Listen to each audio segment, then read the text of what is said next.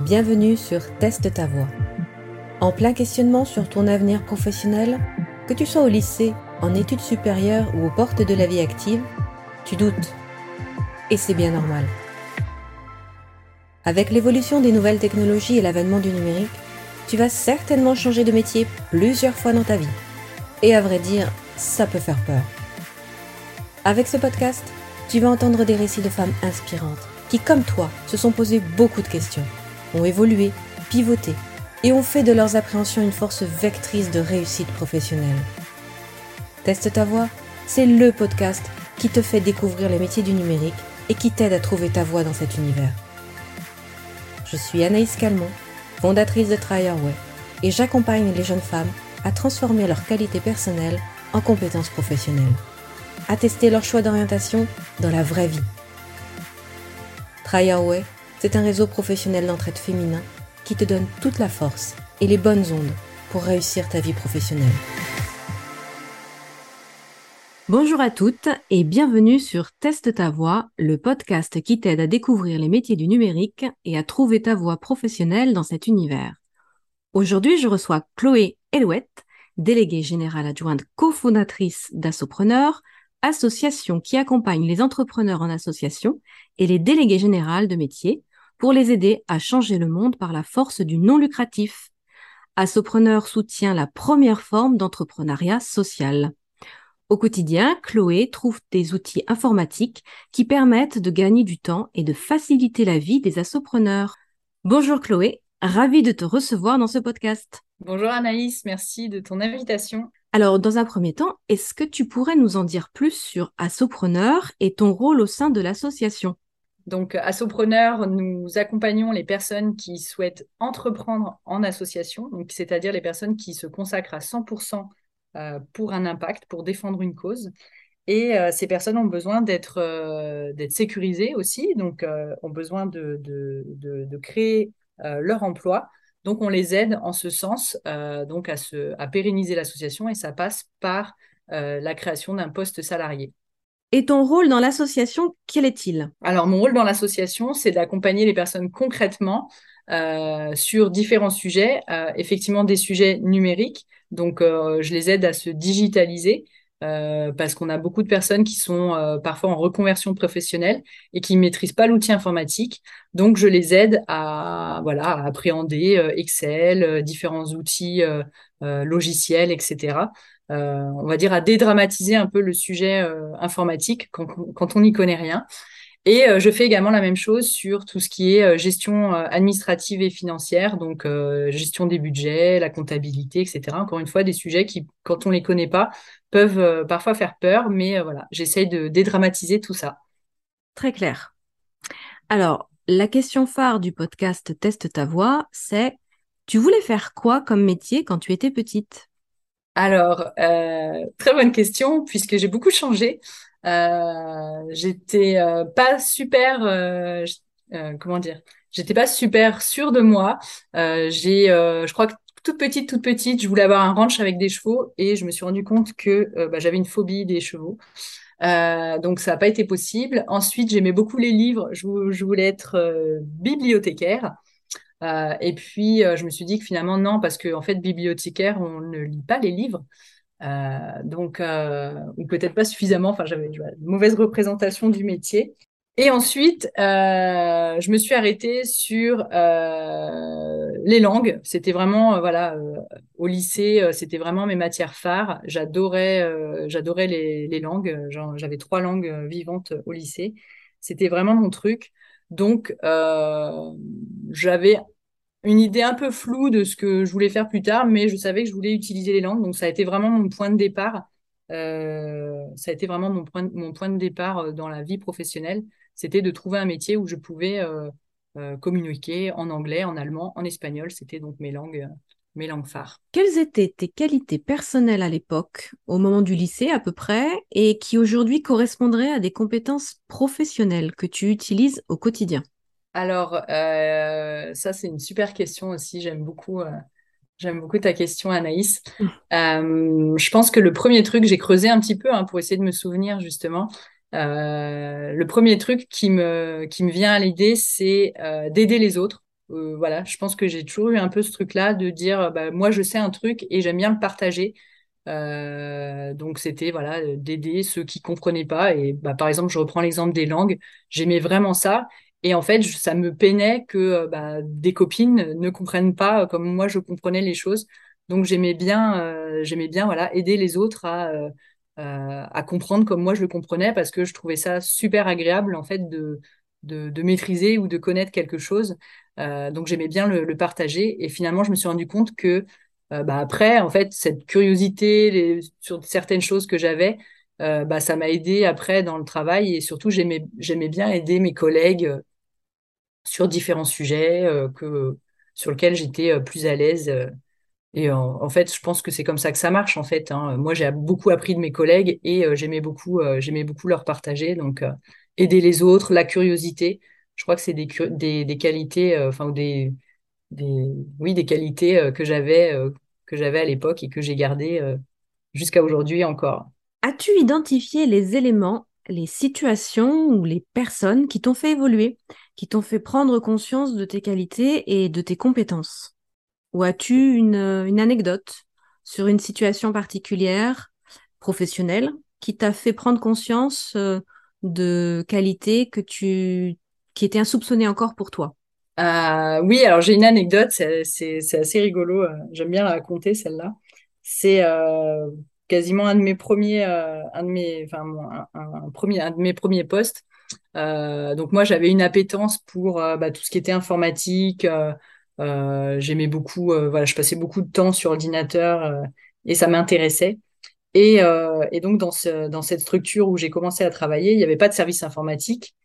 Et on avait quelqu'un qui était là un peu bah, parce qu'il fallait mettre quelqu'un et qui connaissait pas grand-chose. Et euh, bah, très rapidement, ça a un peu clashé entre nous parce que euh, bah, on n'était pas d'accord. Euh, et, euh, et, pareil, assez, très, assez rapidement, euh, je me suis rendu compte que les collègues, quand ils avaient un problème informatique, ils venaient plutôt vers moi que vers cette personne qui souvent n'avait pas la réponse ou alors répondait à côté pour pas perdre la face, pour pas dire qu'il savait pas.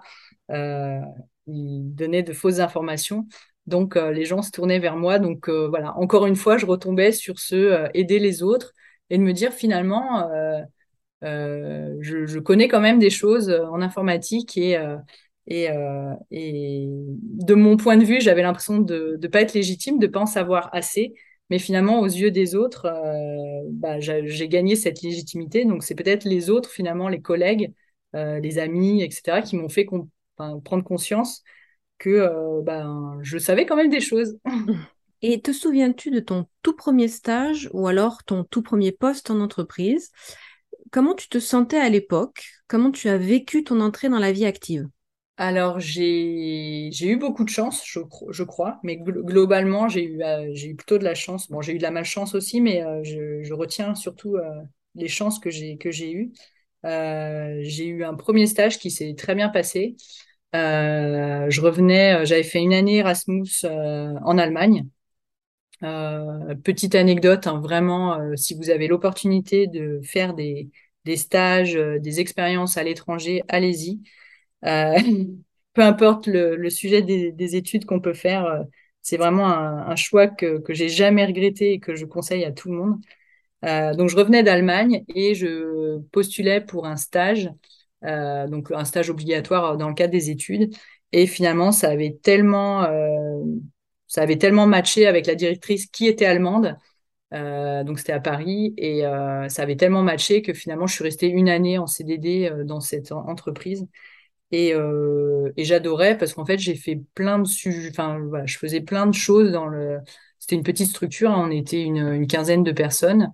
Et je faisais plein de choses et c'est ce qui me caractérisait, en fait. C'est que comme j'étais pas très sûre de ce que je voulais faire, de euh, euh quelle thématique, j'ai fait des études assez, euh, assez généralistes. Donc, j'aimais bien, en fait, cet aspect PME hein, où on peut être un peu touche à tout. Donc, voilà, on était une petite structure. J'avais une, une directrice qui était qui m'a donné énormément d'autonomie, euh, qui était ouverte aux, initiatives. Et j'ai fait mon année euh, vraiment euh, super, super agréable dans cette, dans cette structure qui faisait de la récupération de TVA, donc sujet super sexy, mais voilà, assez technique et, et j'ai adoré. Aujourd'hui, qu'est-ce qui te motive au quotidien? Qu'est-ce qui te fait te lever le matin? Alors aujourd'hui, ce qui me motive, c'est que j'ai la chance d'avoir, euh, bah, finalement, j'ai créé mon métier idéal, euh, assopreneur. Euh, donc on est deux dans la structure avec Claire Ribouillard, qui est la cofondatrice avec moi de l'association.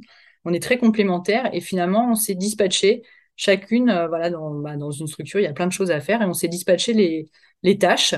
Euh, et, aujourd'hui, moi, je fais que des choses que j'aime faire. On a identifié, en fait, on a travaillé à deux, et ça, c'est hyper important d'identifier ces zones de génie, euh, savoir ce qu'on aime faire et ce qu'on est bon à faire. Et ça, c'est vraiment, euh, c'est vraiment la clé, en fait, pour se dire, bah, je me lève pas pour travailler, je me lève pour faire ce que j'aime et ce que j'ai envie de faire. Donc, on, s'est créé un peu notre métier sur mesure. Donc moi aujourd'hui, bah, je fais de la compta, j'aide les gens, je travaille sur l'outil informatique et c'est un peu mes, c'est un peu mes, mon dada. Euh, si, euh, si j'ai du temps libre, c'est ce que je fais aussi. Donc, euh, donc, donc c'est, c'est plus vraiment un, travail, c'est, c'est mon métier idéal que, que j'ai créé. As-tu un rôle modèle féminin qui t'inspire aujourd'hui, une sorte de référence pour toi? Alors, ça, j'ai eu, j'ai eu du mal à, à, trouver des, des, réponses à cette question. alors, j'ai, je pense à deux personnes. Euh, une, euh, une connue, une un peu moins connue, mais qui gagne à l'être. Euh, alors, il y a une personne, une, une, dessinatrice que, que j'aime beaucoup, qui est Pénélope Bagieux, que j'ai connue au tout début, au tout début, où elle avait son blog, et, et je l'ai vu se, voilà, je l'ai vu grandir, se développer et devenir bah, la dessinatrice qu'on connaît aujourd'hui. Avec bah, des idées féministes dans lesquelles je me retrouvais beaucoup et, donc, euh, ouais, c'est quelqu'un que, que, j'aime beaucoup suivre depuis euh, pas mal d'années. Et, euh, et, la deuxième personne qui, qui, qui, m'accompagne au quotidien, bah, c'est Claire, avec qui, avec qui on a, on a cofondé Assopreneur, qui m'a beaucoup aidé dans ma carrière professionnelle, qui m'a aidé aussi à identifier bah, les zones de génie dont je parlais juste avant, hein, m'aider à, à, créer ce métier idéal. Euh, et voilà, c'est quelqu'un avec qui j'adore euh, travailler au quotidien et, euh, et qui m'a beaucoup, mis, beaucoup appris sur moi-même. Quel conseil donnerais-tu aux jeunes femmes qui nous écoutent, les petits pièges à éviter quand on fait ses premiers pas dans l'univers professionnel? Super question. Il y a énormément de réponses possibles à cette question.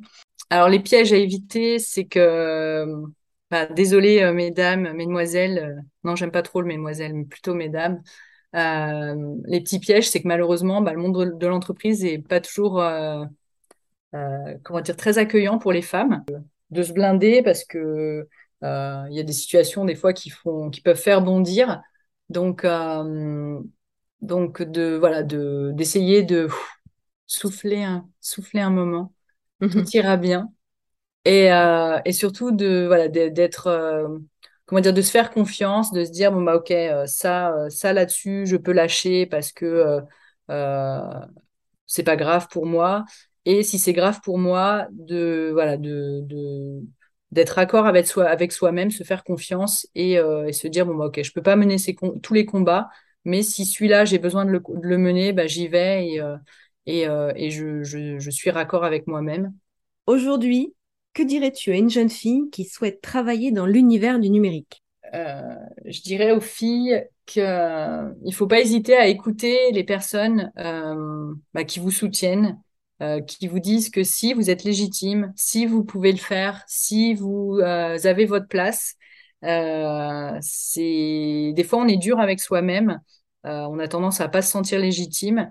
Donc, euh, bah, je pense que le, premier pas pour aider à se sentir légitime, c'est de faire confiance en fait aux gens qui, vous entourent et qui vous encouragent.